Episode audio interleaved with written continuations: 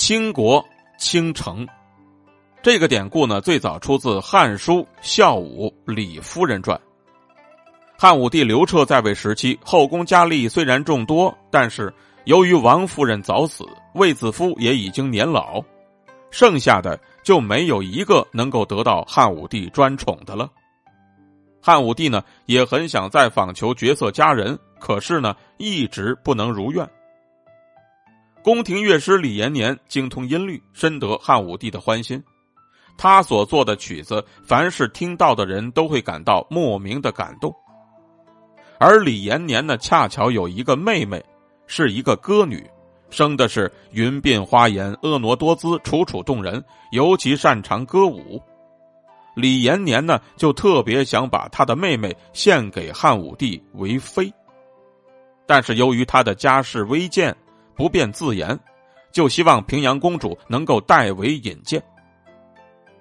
有一天呢，汉武帝在宫中饮酒，平阳公主恰好也在座，李延年来试宴。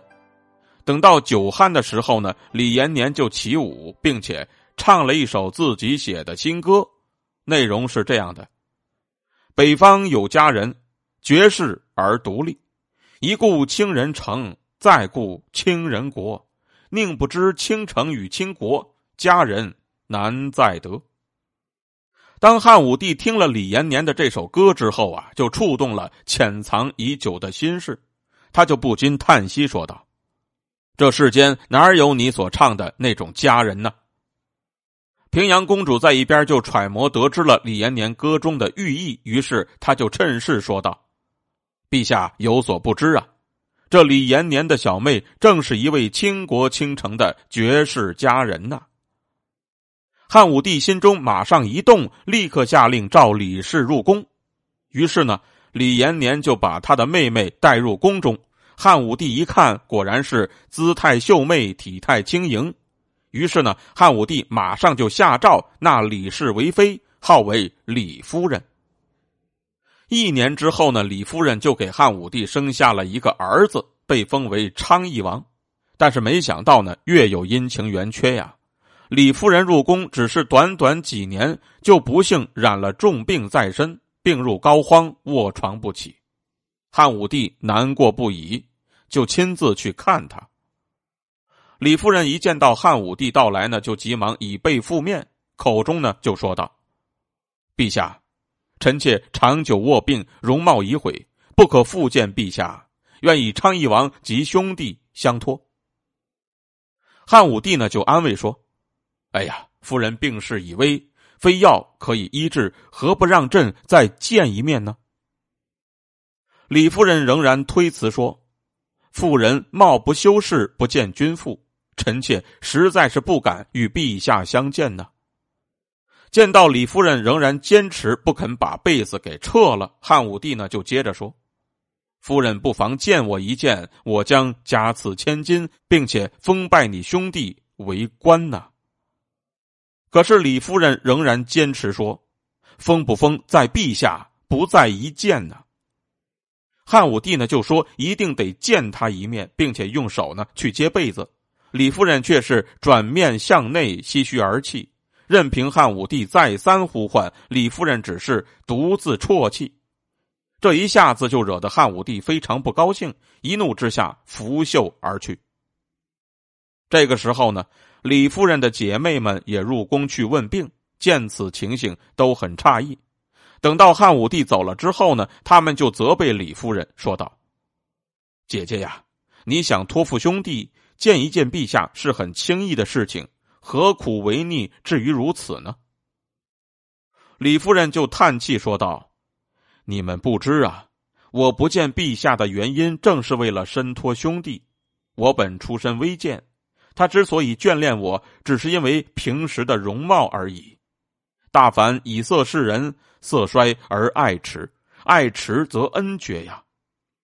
我现如今我病已将死，他若见我颜面与以前大不相同，必然心生嫌恶，唯恐气质不及，怎会在我死后去照顾我的兄弟呢？就这样呢，过了几天之后，李夫人就去世了。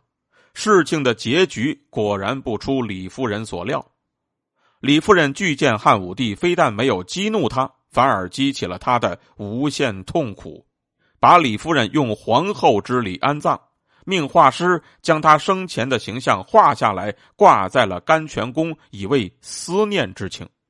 由于汉武帝思念李夫人，方士李少翁呢就告诉汉武帝，他能够招神唤魂，能把李夫人请回来和汉武帝相会。汉武帝听了之后呢，十分高兴，就请李少翁入宫施法术。李少翁做法，汉武帝坐在纱帐重围之中，李少翁呢就要了李夫人生前的衣服，准备敬事，中间呢挂着薄纱幕，幕里点着蜡烛。果然呢，通过灯光的照映，遥见纱帐当中隐约就有一位美人。只见她侧着身子，慢慢的走了过来，模样神态和魂牵梦绕的李夫人简直一模一样。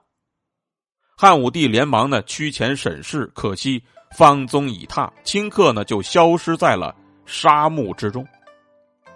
实际上呢，李少翁只是表演了一出皮影戏。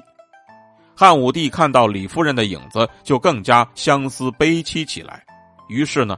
就为李夫人专门写了一首名叫《商道李夫人赋》的诗，内容呢是这样的：“是耶，非耶，立而望之，奈何姗姗其来迟。”汉武帝想到李夫人临终之前的嘱托，于是呢就封李延年为协律都尉，封李夫人的弟弟李广利为海西侯，就为李夫人的一句遗言。汉武帝也称得上是一往情深。